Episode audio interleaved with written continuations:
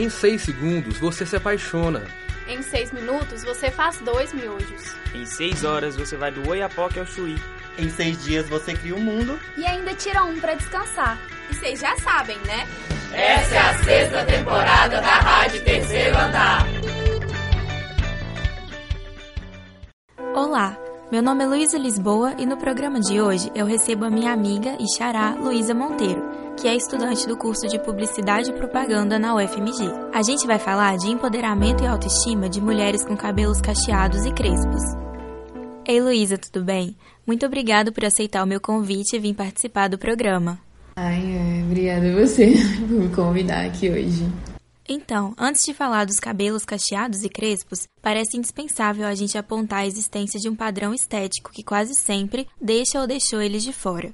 Segundo o IBGE, mais da metade da população brasileira se declara preta ou parda, e de acordo com uma pesquisa do Instituto Beleza Natural em parceria com a UNB, 70% da população brasileira tem o cabelo cacheado ou crespo. Por outro lado, duas em cada cinco mulheres com esses cabelos fazem alisamentos químicos permanentes, de acordo com uma pesquisa da L'Oréal. Um outro estudo realizado no programa de pós-graduação em administração da UFPE mostra ainda que o principal motivo para mulheres fazerem alisamento capilar é a autoestima. Um dos tipos mais comuns de alisamento é o químico permanente, que utiliza formol. Nesses casos, para voltar a usar o cabelo natural, é necessário esperar tudo crescer, pois o alisamento é irreversível. O processo costuma ser bem longo e é conhecido como transição capilar. Luísa, você terminou recentemente a sua transição capilar. Conta pra gente o que foi que motivou que você parasse de alisar o cabelo. É, então, na verdade foi uma circunstância assim da vida, porque eu tinha ido pra minha cidade, né, que eu sou de Teresina,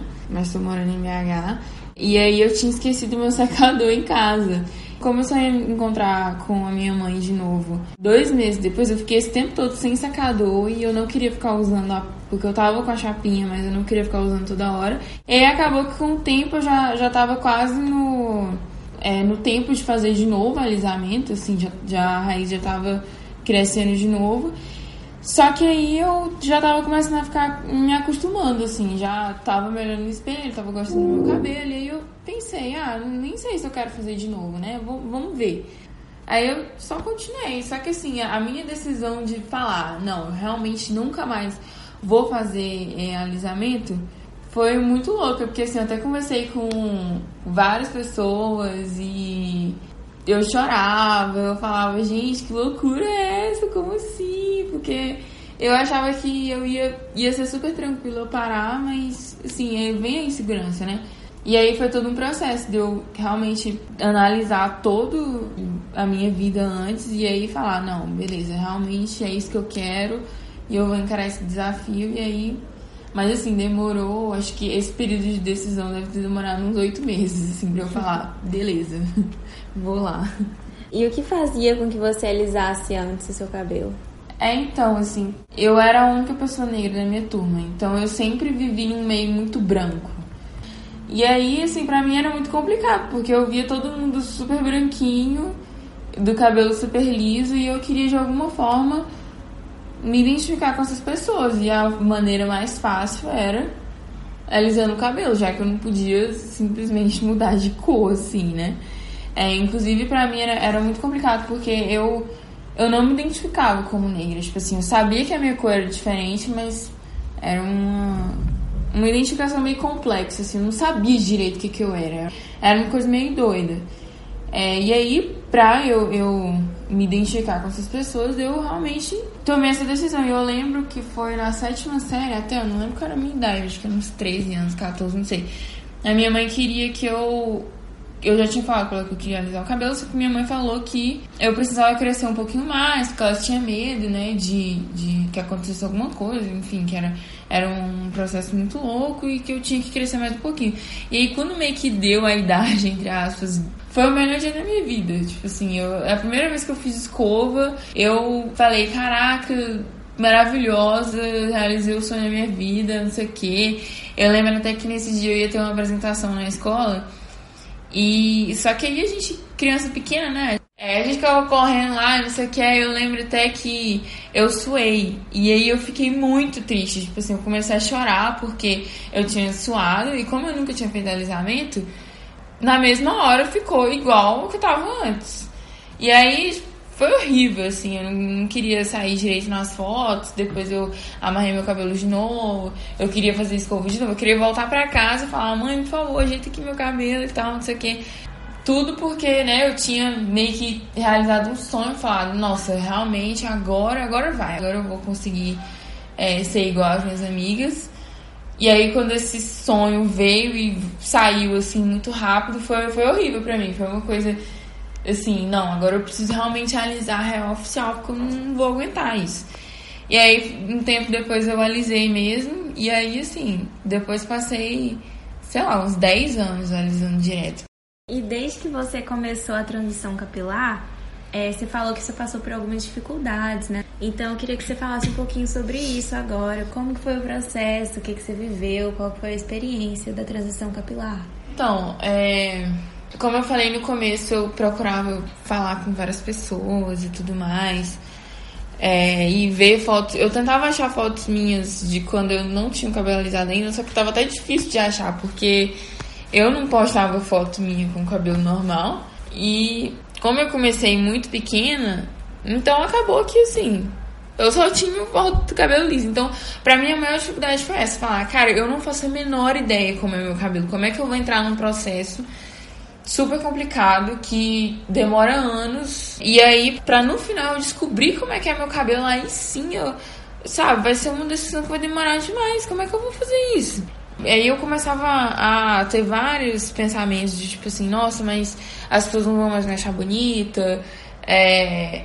E eu já achava estranho as pessoas me acharem bonita por eu ser negra. Agora, agora ser negra e do cabelo cacheado vai ser mais uma barreira, assim. Como se fossem né? Como se eu estivesse tentando quebrar várias barreiras. É, e eu lembro até que, nossa, teve, teve um, um momento que foi muito emocionante para mim também, que quando eu era pequena, não é que eu não gostava do meu pai, mas para mim era estranho quando ele, quando eu via ele, eu via o pai das minhas amigas, porque a minha mãe é mais clara, mas o meu pai é bem negro mesmo. A pele dele é bem escura era, era meio que uma coisa dupla, porque eu sempre fui muito próximo do meu pai, só que ao mesmo tempo eu ficava naquela de, ai, ah, mas ele não devia ser branco. E aí um dia desses eu, não sei, eu tava pensando, né, sobre, sobre várias coisas, sobre, sobre isso no meu cabelo também. Eu comecei a chorar, porque eu me senti muito ingrata, sabe? Claro que eu nunca cheguei para ele e falei, ah, não gosto da sua cor. Mas, assim, existia esse, esse, esse, pensamento por trás, sabe? Sendo que o meu pai, assim, é o cara que eu mais admiro no mundo, assim. Enfim, veio todas as inseguranças e tudo mais, de eu não saber como é que eu ia ficar, de eu achar que eu não ia ficar bonita, de eu achar que, que eu tava me distanciando ainda mais, né, das pessoas que eu achava que eu tinha que ser. É, só que aí, aos poucos eu fui tentando ver o outro lado da moeda, falar, tá, eu não sou igual a esse tipo de pessoa. E esse outro tipo de pessoa aqui, será que não é válido também? E aí foi quando eu comecei a, a procurar referências. Já que eu não sei como é que eu vou ficar, então eu vou atrás aqui. E aí eu passei a só olhar cabelo cacheado, cacheado, cacheado. Assim, assistir séries com protagonistas negros. E é muito massa porque é um processo que você muda também. Não? As pessoas sempre acham que, ah, nossa, só uma transição capilar. Não é só uma transição capilar. É toda a quebra de um estigma inteiro, que, que foi o que eu falei aqui agora, né? Foi, eu, eu não mudei só o meu cabelo, eu mudei toda a minha percepção da minha cor, da, do, do meu tipo de beleza, enfim, um milhão de coisas que estavam por trás do meu cabelo, que o meu cabelo carregava junto. Foi um processo muito lindo, assim, e ainda foi junto com a minha terapia. Foi uma libertação, assim, de todos os sentidos. Assim, foi engraçado que eu queria que, quando eu fosse cortar meu cabelo, ele tivesse no meu ombro. Só que eu fui pra Teresina agora e meu cabelo não estava no meu ombro natural. É, e eu sabia que se eu cortasse ia ficar muito curto. E aí eu fiquei naquela de, ai meu Deus, será que eu corto? E minha mãe falou, não, minha filha, corta logo, se livra. E aí, porque ela tinha arrumado uma cabeleireira, ela falou assim, olha, eu arrumei a cabeleireira aqui que tá bombando aqui na cidade, vamos lá nesse salão, isso aqui. Aí, só que quando chegou lá, eu tava indecisa eu tava falando, ai não, meu cabelo vai ficar muito curto, tá? Não é melhor fazer só um corte assim, e aí depois... Aí ela falou, olha, se eu fosse você, eu cortava logo, porque demora muito, já tá mais de um ano e meio é melhor você, quando você cortar seu cabelo, ele vai ficar melhor e tal. Dessa, enfim, ficou dando várias dicas de, de cabelo lá, né? Falou que o cabelo é, alisado tava atrapalhando, que era melhor me livrar mesmo, não sei o que, que depois eu ia me sentir muito melhor, que, que cabelo cresce, não sei o que, a gente corta aqui, mas vai crescendo, não sei o que. Assim, todo um discurso. Aí eu falei assim, não, não sei. Aí chegou uma outra menina que tinha um cabelo quase na bunda. E aí ela falou assim, não pode cortar tudo. Sendo que ela tinha acabado de começar a transição. E ela cortou muito curto. E o cabelo dela era enorme. Tipo assim, tinha um mar de cabelo no chão. Eu falei, cara, se essa menina abdicou desse cabelão gigantesco, então eu vou, eu vou lá também. Eu falei, não, pode cortar. Só que aí ela foi cortando e tal. E aí quando eu me olhei no espelho, eu fiquei assim, gente, como assim? Meu Deus, o que, é que eu fiz? Pelo amor de Deus, era melhor ter esperado um pouco, tá muito curto. Aí eu, ai meu Deus, eu não acredito e tal, não sei o que. Aí isso no primeiro dia, né? Só que aí no segundo dia eu falei, não, quer saber? Eu vou encarar assim. Só que aí depois, cinco minutos depois, eu já tava pensando, não, não sei o que. Tava nessa indecisão, né? Uma hora eu tava gostando, outra hora eu queria voltar atrás, não sei o que. Eu sei que, enfim, foi todo esse processo, eu já tô com uma semana com meu cabelo novo. E assim, hoje eu acho que a partir de hoje eu já, já assim, dei uma aceitada maior. E eu já tô, assim, achando ele super bonito. E aconteceu uma coisa super linda hoje, né? Que uma amiga minha. É, ontem a gente foi comprar um brinco e ela falou: Não, agora que teu cabelo tá curto, vamos comprar um brincão, não sei o quê. É, porque vai valorizar e tal. E aí, toda vez que eu colocava o brinco, ela, meu Deus, ficou lindo, maravilhoso e tal. Só que eu tava muito insegura ainda. Eu falei, não, amiga, é melhor a gente não comprar, depois eu compro, enfim. Só que ela percebeu o porquê de eu não ter comprado. Era única e exclusivamente porque eu não tava me sentindo bonita. Só que aí hoje ela chegou ao trabalho com essa surpresa. Ela tinha comprado os dois brincos que eu tinha experimentado ontem. E ainda comprou um hidratante labial. é, falando, né, que eu não tinha que ter medo, que eu tava linda, que eu que mudar é difícil, mas que a gente tem que encarar esse essa metamorfose para virem coisas melhores depois. Enfim, foi super emocionante. Fiquei muito emocionada mesmo. E aí eu falei, não, realmente foi um sinal assim de Deus para falar: "Olha, minha filha, chega. Aceita esse cabelo logo, pelo amor de Deus." E aí, enfim, foi quando. E agora estou aqui, né? Vamos mandar um abraço pra Laís? Sim, Laís, amiga. Te amo muito. Nos últimos quatro anos, pelo menos, a gente tem visto a popularização desse assunto na internet, o que impactou até o mercado de cosméticos e a mídia tradicional. Uma pesquisa do Google mostrou que em 2017, pela primeira vez no Brasil, teve mais buscas pelo cabelo cacheado do que por cabelo liso na plataforma. Segundo essa pesquisa, entre 2015 e 2017, houve um aumento de 55% nas buscas por transição capilar. Luísa, por que, que você acha que esse assunto cresceu tanto nos últimos anos? Eu acho que nesses últimos anos a gente está passando por uma transformação na sociedade de uma maneira geral, de que tá todo mundo procurando essa, essa autoidentificação, assim, essa essa coisa de, de o que, que eu sou e tudo mais, tanto para o público LGBT, quanto o público feminino, quanto para o público negro. Então eu acho que é, essa, essa caminhada pela transição capilar foi, foi junto com todas essas informações de que todo mundo tá falando, cara, já chega, a gente já passou muito tempo preso, é, com certeza pelo cenário político também, é uma forma de resistência ao cenário político que a gente está agora, de falar, não, eu quero ser o que eu sou, e é isso aí. E aí isso começou no movimento negro também, e claro que trouxe pro cabelo, porque o cabelo no, no movimento negro tem esse, todo esse estigma, né? De todo mundo querer alisar e não sei o que mais lá. E tem a questão também da representatividade, que assim, como eu falei antes, quando eu, é, quando eu tinha alisado, na época que eu alisei meu cabelo, é, eu não via em novela, eu não via em filme, eu não via no meu contexto social, eu não via em lugar nenhum pessoas como eu. Então é muito difícil quando você não vê pessoas como você, porque aí você fica pensando, cara, você se olha no espelho você se acha um alienígena.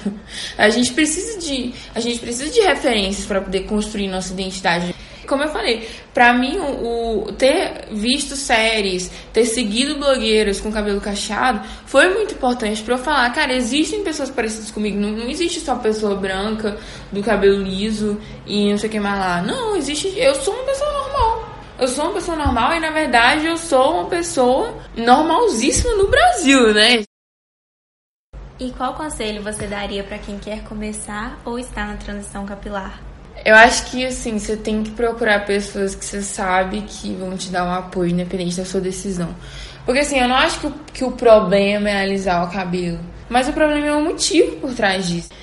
Então, essa é a primeira coisa, você procurar pessoas que vão te dar um apoio, que vão falar, olha, isso tem que ser uma decisão sua.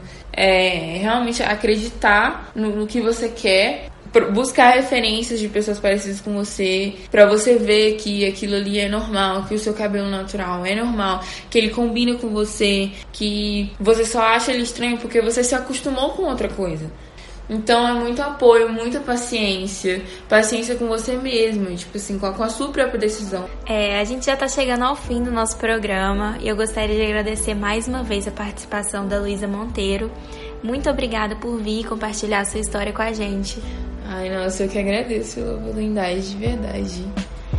É, e para finalizar, então, eu faço uma indicação de um filme que está disponível na Netflix, que é o Felicidade por um Fio.